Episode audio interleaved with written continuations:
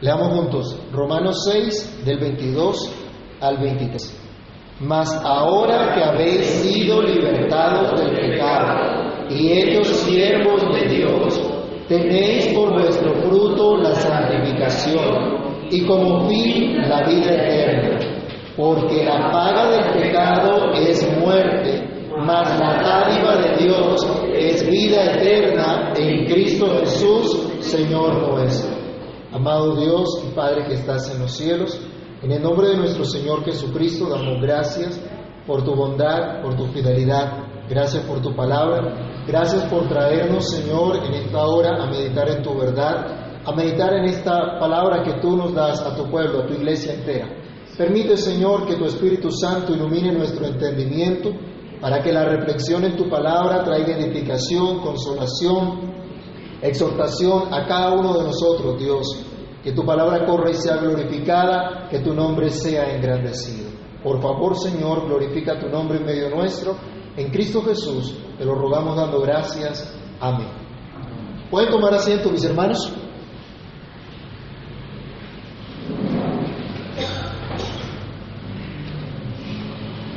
En los versículos 19 al 21 vimos nosotros cómo Pablo comenzaba a hacer la conclusión de su, de su enseñanza en este capítulo, con una exhortación a entender cuál es el llamado que hemos recibido.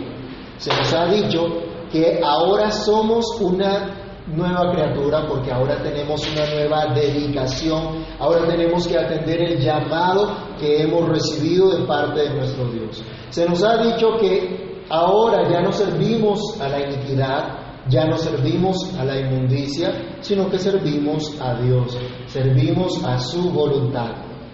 Esto en razón a nuestra condición. Ya no somos enemigos de la justicia, ya no tenemos fruto que produce vergüenza y que conduce a la muerte como habíamos estudiado la semana pasada. Ahora tenemos realmente vida nueva en Cristo y ahora somos una nueva criatura. Ahora vivimos para Dios sirviéndole en santidad, como aquellos apartados por Dios para disfrutar de su favor y hacer su voluntad. Pablo entonces está terminando esta sección de su carta proclamando a la iglesia la buena noticia de la gracia de Dios en Cristo. Escribe a los romanos y nos escribe a nosotros, hemos sido libertados del pecado. Y este es nuestro primer punto. Tal vez usted lo ha escuchado una y otra vez. Hemos sido libertados del pecado. Pero es necesario recordarlo y es necesario tenerlo en cuenta y actuar en consecuencia. Tristemente, hay personas que viven como esclavos del pecado y no como hijos de Dios.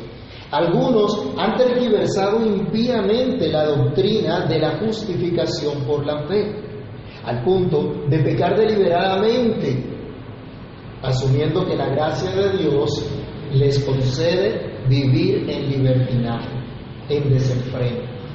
Pero desde el primer versículo de este capítulo, el apóstol Pablo está hablando en contra de esa percepción equivocada, en contra de esa eh, manipulación de la enseñanza, en contra de esa tergiversación, en contra de ese desenfreno, dando cuál es el verdadero sentido de la gracia de Dios en Cristo.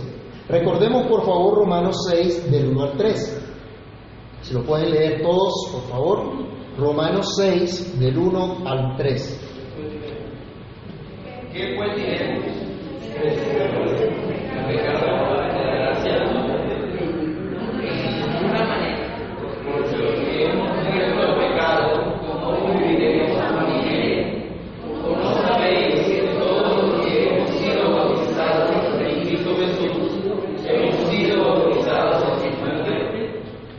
Al principio de este capítulo e incluso como al principio de esta carta, ahora Pablo también nos deja ver cómo el creyente verdadero ha sido objeto de la soberana gracia de Dios actuando en su vida.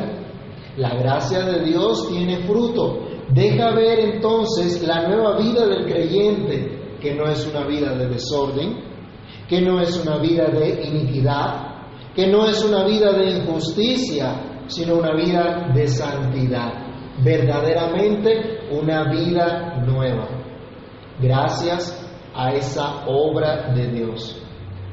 No fuimos nosotros, no fuimos nosotros los que escapamos de la esclavitud del pecado por cuenta propia, por la mera fuerza de nuestra voluntad. No fue por nuestra destreza, no fue por nuestro entendimiento siempre claro que decidimos dejar el pecado para servir a la justicia. No fue por un acto meritorio nuestro que pasamos de ser enemigos a convertirnos en siervos de Dios. Fue solamente por la gracia de Dios en Cristo Jesús, Señor nuestro, que fuimos plantados juntamente con Él. Otra vez, recordemos Romanos 6, ahora del 4 al 6. Porque somos sepultados juntamente con Él para muerte por el bautismo, a fin de que como Cristo resucitó de los muertos por la gloria del Padre, así también nosotros andemos en vida nueva, porque fuimos plantados juntamente con Él en la semejanza de su muerte, así también lo seremos en la de su resurrección. Sabiendo esto, que nuestro viejo hombre fue crucificado juntamente con Él, para que el cuerpo del pecado sea destruido a fin de que no sirvamos más al pecado. En todos estos versículos, ¿qué es lo que vemos? Que no fuimos nosotros los que pagaron en la cruz su deuda infinita. No fuimos nosotros los que por nuestro poder nos levantamos de la muerte para tener nueva vida. No fuimos nosotros los que logramos ahora tener una nueva condición, tener una nueva vida. Que no se nos olvide, hermanos, como el apóstol Pablo plantea, fuimos libertados del pecado. Fuimos rescatados del pecado. No fue nuestra propia actividad, sino la obra de Dios. Nosotros fuimos objeto de la obra de Dios. En este caso decimos fuimos totalmente pasivos porque recibimos la acción de Dios sobre nuestras vidas. Fue Dios quien nos rescató. Es lo que leemos al recordar y resaltar en esta frase, más ahora que habéis sido libertados del pecado y hechos siervos de Dios, tenéis por vuestro fruto la santificación y como fin la vida eterna. Todos estos versículos del capítulo 6 que hemos leído resaltan la obra de Dios en nosotros. Y así lo está concluyendo Pablo. Una obra que de principio a fin no es nuestra, sino que es de Dios. No quiere decir que no tomemos parte en ella o que no debemos participar en modo alguno en ella, sino que nuestra participación es fruto de la obra del Todopoderoso en nosotros. Fue Dios quien nos rescató por medio del sacrificio de su Hijo en la cruz. Como lo cantábamos ahora rato. En la cruz es donde vemos la luz. Y en la cruz es donde las manchas de nuestra alma fueron lavadas por la sangre de Cristo. Esta es una realidad que puede experimentar todo creyente. Los hermanos que estaban en Roma debían regocijarse escuchando esta buena noticia de su nueva condición ya no eran enemigos de la justicia, porque habían sido libertados del pecado, habían sido rescatados por Dios mismo. Esa era su nueva realidad. Con el tema del COVID-19 se nos ha hablado de una nueva normalidad o una nueva realidad. Bueno, de nuevo lo único creo que es que tenemos tapabocas, ¿cierto? que tenemos que andar con tapabocas en todo lado en donde, hermanos, en esta tal nueva realidad que nos venden, muchos movimientos perversos imponen su agenda a las demás personas y consideran que pueden hacer cuanto se les antoje sin reconocer que hay un solo Dios que gobierna sobre todo y sobre todos, al cual un día tendrán que dar cuenta. Pero la nueva realidad del creyente es distinta. La nueva realidad del creyente es que ha sido rescatado por Dios. Ahora vive por Él por medio de la fe en Cristo Jesús. Y por la justicia de Cristo que le ha sido imputada al creyente, ahora es considerado justo. Y no es ya más un enemigo de Dios, sino alguien que goza de su favor. Hermanos, ustedes y yo y todos aquellos que hemos sido traídos a la fe en Cristo Jesús, hemos sido libertados de la esclavitud del pecado por la pura misericordia de nuestro Dios. Por la pura gracia de Dios. Yo recuerdo mucho una abuelita que se regocijaba en Dios y decía que estaba viva por la pura misericordia de Dios. Y ustedes y yo tenemos que decir lo mismo hoy día. Por la pura misericordia del Señor no fuimos consumidos, porque sus misericordias son nuevas cada mañana. Porque no han decaído sus misericordias, Dios no nos consumió en nuestros pecados, sino que nos dio un glorioso Salvador. En eso debemos regocijarnos. No fuimos nosotros, fue Dios quien nos rescató. Así que exaltemos, honremos, glorifiquemos a Dios por esto. Hemos sido hechos siervos de Dios. Esta es nuestra segunda reflexión. El apóstol Pablo nos dice, mas ahora que habéis sido libertados del pecado y hechos siervos de Dios, tenéis por vuestro fruto la santificación y como fin la vida eterna. Ya lo habíamos visto en los versículos 15 al 21, fuimos hechos siervos de la justicia. Antes éramos esclavos del pecado. Ahora se nos dice somos siervos de la justicia. Antes estábamos dedicados al pecado, ahora estamos dedicados a Dios. Es el contraste que está haciendo el apóstol Pablo entre la antigua condición del creyente y la nueva condición que tiene en Cristo. Ahora somos siervos de Dios. Nuestro nuevo amo no es el pecado que oprime, que trae muerte, sino el Dios de gracia, el Dios de misericordia que nos ama de verdad el Dios que nos ha traído a una verdadera libertad a la cual somos llamados a vivir en santidad. Ahora obedecemos a Dios. Servimos a Dios y no al pecado y debemos insistir, no fuimos nosotros los que a fuerza de voluntad decidimos servir a Dios, sino que Dios nos trajo a esta relación en la cual libertados del pecado, ahora podemos servirle. Así es, amado hermano, tú que profesas la fe en Jesucristo, tú que un día llegaste a la fe, así como tú o los niños que están acá, nacidos en hogares cristianos y que llevan la señal del pacto en su cuerpo, en su corazón, cada uno ha sido puesto de cara a una relación con Dios. Junto a todo aquel que confía en Cristo Jesús, fueron llamados y fueron plantados en una estrecha relación con Cristo, en una estrecha unión con Cristo para participar de una vida como la suya. Ahora tienes una nueva vida que no has producido tú, sino Dios. Ahora tienes una nueva obediencia, que es el fruto de la fe que Dios te ha dado. Ahora puedes conocer, ahora puedes entender lo que Dios te ha concedido, ahora puedes obedecer a tu llamado en Cristo. ¿Cuál fue el llamado de la iglesia en Roma? Leamos Romanos 1, versículo 6. Es el mismo llamado que usted y yo tenemos. ¿Qué dice? Romanos 1.6, todos. Entre los cuales estáis también vosotros llamados a ser de Jesucristo. Ese era el llamado de la iglesia en Roma. Y ese es el llamado de esta iglesia en esta localidad. Y el llamado de la iglesia en el mundo entero por todos los siglos. Como siervos de Dios, nuestra obediencia ya no es al pecado, sino a la justicia que se revela de fe en fe. Recordemos también Romanos 6, del 12 al 14. No reine pues el pecado en vuestro cuerpo mortal, de modo que lo obedezcáis en sus concupiscencias. Ni tampoco presentéis vuestros miembros al pecado como instrumentos de iniquidad, sino presentaos vosotros mismos a Dios como siervos, como vivos de entre los muertos, y vuestros miembros a Dios como instrumentos de justicia. Porque el pecado no se enseñoreará de vosotros, pues no estáis bajo la ley, sino bajo la gracia. Nuestra fidelidad entonces no es al pecado para que lo sigamos, sino a nuestro Señor y Salvador Jesucristo.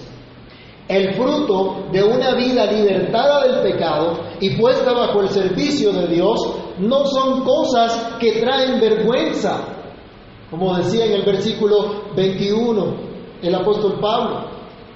El pecado traía vergüenza, El fruto del pecado, el beneficio del pecado era solamente vergüenza.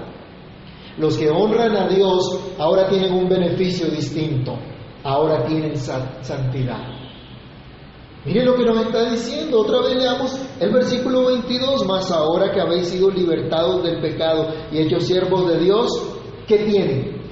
¿Qué reciben? ¿Qué beneficio tienen ustedes? Ahora tienen como beneficio la santidad. Ahora participan de la santidad de Dios. Ahora ustedes son un pueblo especial, un pueblo apartado, un pueblo dedicado para Dios. Ese es el gran beneficio. Ese es el gran resultado de la liberación del pecado. Así que hermanos míos, si alguno le dice a usted que la gracia de Dios está en su vida, pero vive en una vida desordenada, vive en pecado, eso es una señal de qué? De que en realidad no ha recibido la gracia de Dios. Porque la gracia de Dios produce un fruto y el fruto que produce es santidad en el creyente. Esa santidad que no se la inventa el creyente, sino que es dada por Dios. Porque Él nos apartó, nos escogió para Él y es una nueva posición que gozamos en Cristo. Una nueva condición que tenemos en Cristo y que obvio debemos andar de acuerdo a ella. Ahora somos santos y no impíos. El que está sin Cristo es un impío, así haga muchas obras de misericordia. Es un impío y su destino eterno es el infierno, así sea la persona más tierna del mundo. Si no cree en Cristo está perdido. Esa es la realidad. Eso es lo que enseña la Escritura. Porque su corazón ofende a Dios. ¿Y quién puede decir que ha vivido y nunca ha pecado? Absolutamente nadie, ¿cierto? Y se nos va a decir ahora, la paga del pecado es la muerte.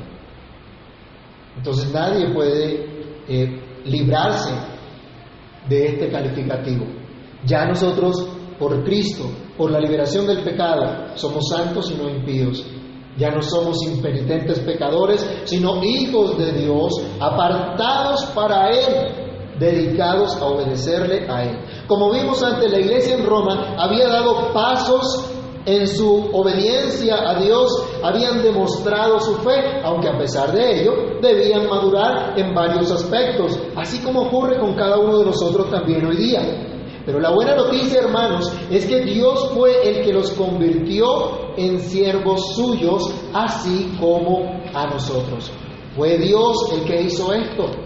Ahora nosotros vivimos para Dios y junto con Pablo podemos nosotros decir, porque para mí el vivir es Cristo y el morir es ganancia.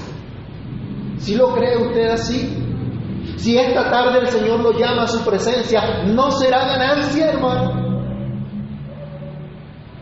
¿O todavía le da miedito que qué tal que no se vaya a aparecer? ¿Qué tal que se vaya para otro lado? Si ha creído en Cristo puede tener confianza, puede tener seguridad y puede decir como Pablo, si vivo, vivo para Dios y si muero, muero para Dios. Así que estar con Cristo es muchísimo mejor. Ya no tengo que luchar contra mis deseos pecaminosos ni contra el pecado de los demás. Estaría en la presencia del Señor por siempre. Pero cuánto miedo hay del COVID, ¿cierto? ¿Qué tal que me muera? No estoy haciendo un llamado a la irresponsabilidad, pero sí estoy haciendo un llamado a la verdadera confianza en Dios, a entender que mi vida es de Dios, le pertenece a Dios y debe por lo tanto estar dedicada a Dios únicamente.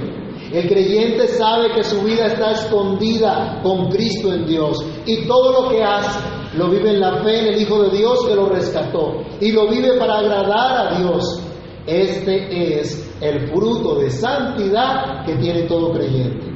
Hermanos, ya no vivimos para hacer en nuestra vida lo que nos agrada a nosotros, ni lo que le agrada a los hombres, sino lo que le agrada a Dios. Esta es la verdadera santidad. Propender por todo aquello, procurar por todo aquello que agrada a Dios. Ahí está la santidad. No es el que usted se vista de esta o de aquella manera, porque antes Hubo una concepción de pronto en la iglesia que santidad era vestirse con este protocolo de vestimenta. Entonces ninguno podía entrar si no estaba vestido como el pastor, ¿cierto? Y al pastor si no se pone la corbata, entonces bájese de allá. No, no consiste la santidad en ninguna de estas cosas exteriores, sino que de corazón estemos buscando agradar a Dios, hacer lo que dice la palabra de Dios. Que el mundo hace otra cosa, no importa. A veces nosotros pensamos que porque el mundo hace muchas cosas, todo es normal. Porque el mundo va en desenfreno, entonces es normal. Y si nosotros lo hacemos, entonces es normal. Hermanos, no es normal vivir en pecado. No es normal desobedecer a Dios. Aquí a nuestro hijo lo tuvimos que corregir en estos días en una oración. Porque decía al Señor, Señor, pecamos y es normal. Pero teníamos que enseñarle, no hijo, no es normal. Porque esa no es la voluntad de Dios. Porque ese no fue el diseño con el cual Dios nos hizo. Tenemos que pedirle a Dios que tenga misericordia de nosotros. Ya no vivimos para hacer en nuestra vida lo que nos agrada, sino lo que le agrada a Dios. No lo que hace este mundo impío que aborrece a Dios, sino una vida mostrando las virtudes de nuestro Salvador. Libertados del pecado, podemos conocer lo que es bueno y agradable en verdad. Y esto es solamente la voluntad de Dios. Rápidamente leamos Romanos 12 del 1 al 2. Romanos capítulo 12 del 1 al 2. Así que hermanos, os ruego por las misericordias de Dios que presentéis vuestros cuerpos en sacrificio vivo, santo, agradable a Dios, que es vuestro culto racional. No os conforméis a este siglo, sino transformaos por medio de la renovación de vuestro entendimiento, para que comprobéis cuál sea la buena voluntad de Dios, agradable y perfecta. Hermanos, yo quiero que ustedes y yo podamos tener grabado en nuestra mente y en nuestro corazón la voluntad de Dios es agradable, es perfecta. Pase lo que pase, así nos incomode por nuestro pecado, así nos cause escosor. La voluntad de Dios es agradable y es perfecta. La verdadera santidad es buscar esa buena voluntad de Dios, agradable y perfecta. Es considerar esa voluntad de Dios agradable y perfecta. Ya no vivimos bajo el engaño de este mundo que ofrece falsos placeres. Ahora conocemos la verdad. Ahora conocemos que un mundo de pecado solo produce vergüenza, solo conduce a la, muerte, mientras que el Dios que nos ha libertado del pecado, nos trae a una vida de justicia que conduce a la vida eterna. Por eso ahora servimos a los intereses de nuestro Dios. Como verdaderos siervos de Dios, nuestro interés no está en la vanagloria de este mundo, sino en el reino de Dios y su justicia. Nuestro fin, nuestra meta es disfrutar de ese regalo que Dios nos ha concedido, que es la vida eterna. Ese era el interés de los hermanos a los que Pablo estaba escribiendo. Recordemos Romanos 1.8, que nos dice de la fe de la iglesia que estaba en Roma. Romanos 1.8, todos. Primeramente doy gracias a mi Dios mediante Jesucristo con respecto a todos vosotros, de que vuestra fe se divulga por todo el mundo Pablo daba gracias a Dios por aquella comunidad local que en verdad había creído, que en verdad estaba comprometida con dar a conocer las virtudes del que los llamó de las tinieblas a su luz admirable. En esta comunidad había gente comprometida con dar a conocer su fe en medio del rampante paganismo que había en medio del mundo hostil al Evangelio, en medio de una cultura de muerte, en medio de tanta oposición a la verdad y a la justicia. Pero habían aprendido que fueron llamados a ser servidores de Dios y empezaron a ser interesados en lo que Dios le interesaba. Llamar a los suyos a la obediencia, a la fe, para ser los herederos de la vida eterna. Y aquí viene una pregunta. ¿Cuáles son tus intereses? ¿A qué dedicas tu vida? Hijos que están acá, ¿cuáles son sus intereses? ¿Qué desean estudiar? ¿Qué desean llegar a ser en la vida? ¿Y con qué propósito? ¿Para qué? Padres, ¿qué estamos enseñando a nuestros hijos? Algunos dicen que la mejor herencia es darle una buena educación a los hijos, pero están considerando un modelo educativo pagano como el de nuestros días y no en la instrucción de las escrituras. Vayamos a Deuteronomio 6, del 4 al 7.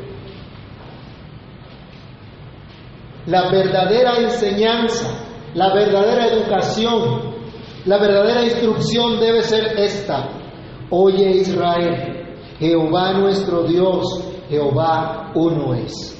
Y amarás a Jehová tu Dios de todo tu corazón y de toda tu alma y con todas tus fuerzas. Y estas palabras que yo te mando hoy estarán sobre tu corazón y las repetirás a tus hijos y hablarás de ellas estando en tu casa y andando por el camino y al acostarte y cuando te levantes. Hermanos, estamos equipando a nuestros hijos para que amen a Dios con todo lo que son, para que sirvan a Dios con todas sus facultades. Como iglesia en este momento estamos equipando a esta nueva generación de creyentes para que amen a Dios con todo su corazón, con todas sus fuerzas. Que si nosotros morimos antes de la venida del Señor Jesucristo, pueda haber una iglesia que ame profundamente al Señor, una comunidad local, una iglesia visible, comprometida con Dios. O simplemente tenemos otros intereses. Estamos diciéndole con nuestra vida entera que nuestro interés es la gloria de Dios, su reino, su justicia y no las cosas pasajeras de este mundo. Fruto de santidad es lo que ahora como creyentes tenemos siendo siervos de Dios. Nuestro fin es la vida eterna a la cual Dios nos ha llamado. Hemos sido, hemos, hemos recibido el regalo de Dios. Y este es nuestro último punto. Ahora podemos tener una vida dedicada a Dios sirviendo en santidad porque hemos recibido el regalo de Dios, la dádiva de Dios. Y Romanos 6:23 lo repetimos una y otra vez y nos los hemos aprendido de memoria. Pero a veces, como otros textos, solemos sacarlo de su contexto. La, aquí se nos dice, porque la paga del pecado es muerte. Mas la dádiva de Dios es vida eterna en Cristo Jesús Señor nuestro. Pablo está concluyendo acá su exposición, diciendo, mire, el pecado solo conduce a la muerte, la gracia de Dios nos trae otra cosa, la gracia de Dios nos trae vida, el regalo de Dios nos trae vida. Es algo muy distinto. Aquí él está concluyendo esta explicación. Hemos sido libertados del pecado y hechos siervos de la justicia solamente por la gracia de Dios. Nuestra vida ha sido objeto de esta gracia, aunque solo merecíamos la muerte. Los soldados romanos eran reclutados para prestar su servicio y al parecer algunos consideraban que no era suficiente la remuneración que practicaban, que tenían, perdón, que recibían, y por lo tanto practicaban la extorsión. Lucas capítulo 3, versículo 14 nos da cuenta de esto. Cuando se predica el Evangelio, el Evangelio cambia. Y estos soldados preguntaron, ¿y nosotros qué hacemos? Y la respuesta que se les dio es, no extorsionen a nadie, conténtense con su salario. Qué bueno que los servidores públicos aprendieran esto, ¿no? A contentarse con su salario. En lugar de andar haciendo fraudes, en lugar de andar tomando el dinero que no les corresponde. Esto solo lo produce el Evangelio. Pablo toma esta figura entonces para indicar cuál es la remuneración que entrega el pecado. El soldado que servía a un ejército tenía una remuneración. La persona que sirve al pecado tiene una remuneración, dice Pablo. Esa remuneración, ese salario, es la muerte. La paga del pecado es la muerte. Lo que naturalmente merecen nuestros pecados es la muerte. Si hay algo que tú y yo merecemos en verdad, no es reconocimiento precisamente. no son palmaditas en el hombro, no son felicitaciones, no son aplausos, no es la adoración de los hombres, sino la condenación eterna por haber ofendido a un Dios eternamente santo, eternamente justo.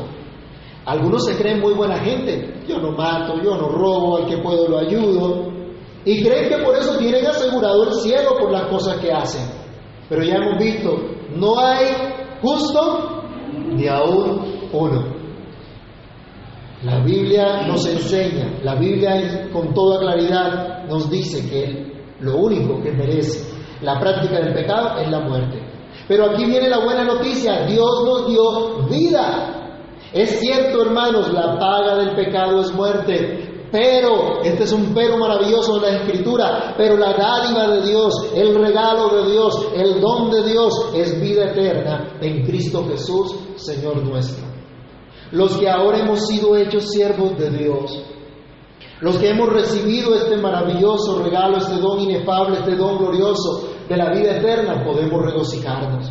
Hemos pasado de muerte a vida, hemos creído en aquel que da vida a los muertos, hemos oído la voz del que resucita a los muertos. ¿Se acuerdan que él lo dijo, Juan 5:28? Llegará la hora en que los muertos oirán la voz del Hijo del Hombre y saldrán de sus sepulcros. Usted y yo, por la fe en Cristo, hemos salido de ese sepulcro, hemos salido de esa condición de muerte y hemos recibido vida. Y como lo veía el profeta Ezequiel, nuestros huesos secos, sin esperanza, se han levantado y han llegado a ser un ejército grande en extremo, tal como Dios mostró en el capítulo 37 de Ezequiel esta visión acerca de lo que Él haría con su pueblo.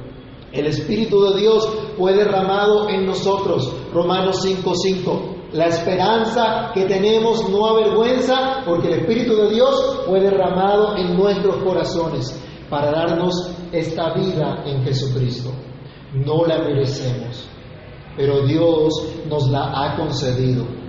No es ni será nunca recompensa por nuestro esfuerzo y dedicación. Es y será siempre la dádiva de Dios. La comunión que gozamos ya con nuestro Señor es producto solamente de su gracia, de su don libre y soberano. Nunca de nuestro mérito. Dios quiso salvarnos y concedernos la vida eterna en Cristo Jesús Señor nuestro. Es característico de Pablo terminar esta frase, terminar estas oraciones exclamando la gloria de Dios y el señorío de Jesucristo. La dádiva de Dios es vida eterna en Cristo Jesús, Señor nuestro. No es el regalo que tú te mereces. Cuando alguien cumple años nos preocupamos y ahora qué hacemos y le felicitamos y le qué le vamos a regalar y qué le vamos a, a, decir o qué le vamos a dar. Pero el regalo de Dios, el don de Dios, no es porque cumplíamos años, no es porque teníamos algo que a Dios le interesara, es porque Dios simplemente decidió amarnos. Y ese es el verdadero amor, hermanos. El verdadero amor es una decisión de amar, no un mero sentimentalismo barato que nos ha vendido el mundo ay, cuánto te amo. Sí, mientras está 90, 60, 90, y cuando ya las medidas cambian, entonces, ¿dónde está el amor? No es solamente la florecita, es una decisión de vida. Hermanos, en esta vida solamente en Cristo es que podemos tener este regalo, este don de Dios, porque Dios decidió amarnos. En Cristo estamos unidos, a Cristo estamos perfectamente unidos gracias a su vida justa, gracias a su vida perfecta, a su sacrificio único y perfecto, a su resurrección de entre los muertos. La vida eterna está en conocer a Dios y a Jesucristo, a quien Él ha enviado, como Él mismo lo dijo en Juan 17.3. Esta es la vida eterna, que te conozcan a ti, el único Dios verdadero y a Jesucristo a quien tú has enviado. Pero leamos también 2 Corintios 4, 6, ¿qué ha hecho Dios en nuestros corazones?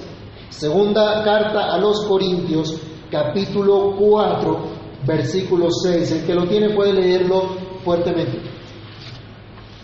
Porque Dios que mandó que de la tiniebla resplandeciese la luz es el que resplandeció en nuestros corazones para iluminación del conocimiento de la gloria de Dios en la faz de Jesucristo.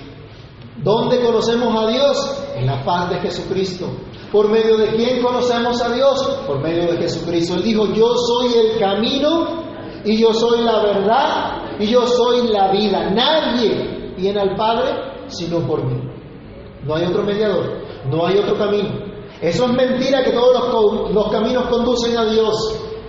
Eso es falso. Solo hay un mediador entre Dios y los hombres, Jesucristo hombre. Y como hemos visto ya a lo largo de Romanos, solo Cristo es nuestra paz, solo Cristo es nuestra propiciación. En Romanos 3 del 21 al 25 se nos ha dicho, por cuanto todos pecaron, están destituidos de la gloria de Dios, siendo justificados gratuitamente por la gracia de Dios, por la sangre de Cristo, por la fe en su sangre. Y como leemos en Romanos 5.1, fuimos justificados por la fe y por eso ahora tenemos paz para con Dios. No hay otro nombre dado a los hombres en que podamos ser salvos. No hay más Salvador, no hay más camino, solo Cristo, nuestro Señor. Qué buena noticia, mis hermanos. Nuestro Señor nuestro amo, nuestro redentor, es aquel puesto por Dios para que tengamos vida en su nombre, al que ahora servimos, el que es todopoderoso, el que da vida a los muertos. Estuvimos muertos en delitos y pecados, pero ahora en Cristo tenemos vida eterna. ¿Cómo no vivir entonces de acuerdo al llamado que Dios nos hizo? ¿Cómo no obedecer a quien nos ha concedido la vida eterna? ¿Cómo no evidenciar fruto de santidad si tenemos la vida de Dios en nosotros? Definitivamente, la justificación por la fe nos trae también vida nueva, vida de agradecimiento y servicio a Dios, vida de fe en fe, vida de gracia sobre gracia, vida eterna. Quiera Dios que todos nosotros hoy también tengamos tal fruto de santidad y tal propósito de vida eterna, tal forma de ver lo que ahora somos, para vivir lo que nos resta en la fe del Hijo de Dios. Que Dios nos ayude a experimentar cada día su gracia y que podamos disfrutar desde ya esa vida eterna que Él nos ha concedido en Cristo Jesús, Señor nuestro. Oremos. Padre que estás en los cielos, en el nombre del Señor Jesús, te damos muchas gracias por tu bondad, por tu misericordia infinita. Muchas gracias por atraernos y llamarnos hacia ti, por mostrarnos tu favor, tu benevolencia. Gracias por lo que tú has hecho. Hemos sido objeto de tu gracia. Señor, y sin merecerlo, tú nos has salvado. Cristo Jesús fue a la cruz por nosotros, nos libertó del pecado y nos ha convertido en siervos de tu justicia. Señor, gracias porque antes había un fruto de vergüenza que conducía a la muerte, pero ahora, por habernos tú libertado del pecado, en nosotros hay fruto de santidad que conduce a la vida eterna. Señor, ayúdanos a meditar en esto, a pensar en esto y a tener interés por lo que a ti te interesa, a tener placer en lo que a ti te place Ayúdanos, Dios, a entender la unión tan estrecha que tenemos con nuestro Señor, con nuestro Salvador Jesucristo, para que podamos vivir en consecuencia. Ayúdanos, Dios, a no desmayar. Aunque el mundo se levante, aun cuando el maligno se levante contra nosotros, aunque hayan dificultades, Señor, danos tu gracia de amarte por sobre todas las cosas porque ya tú nos has amado.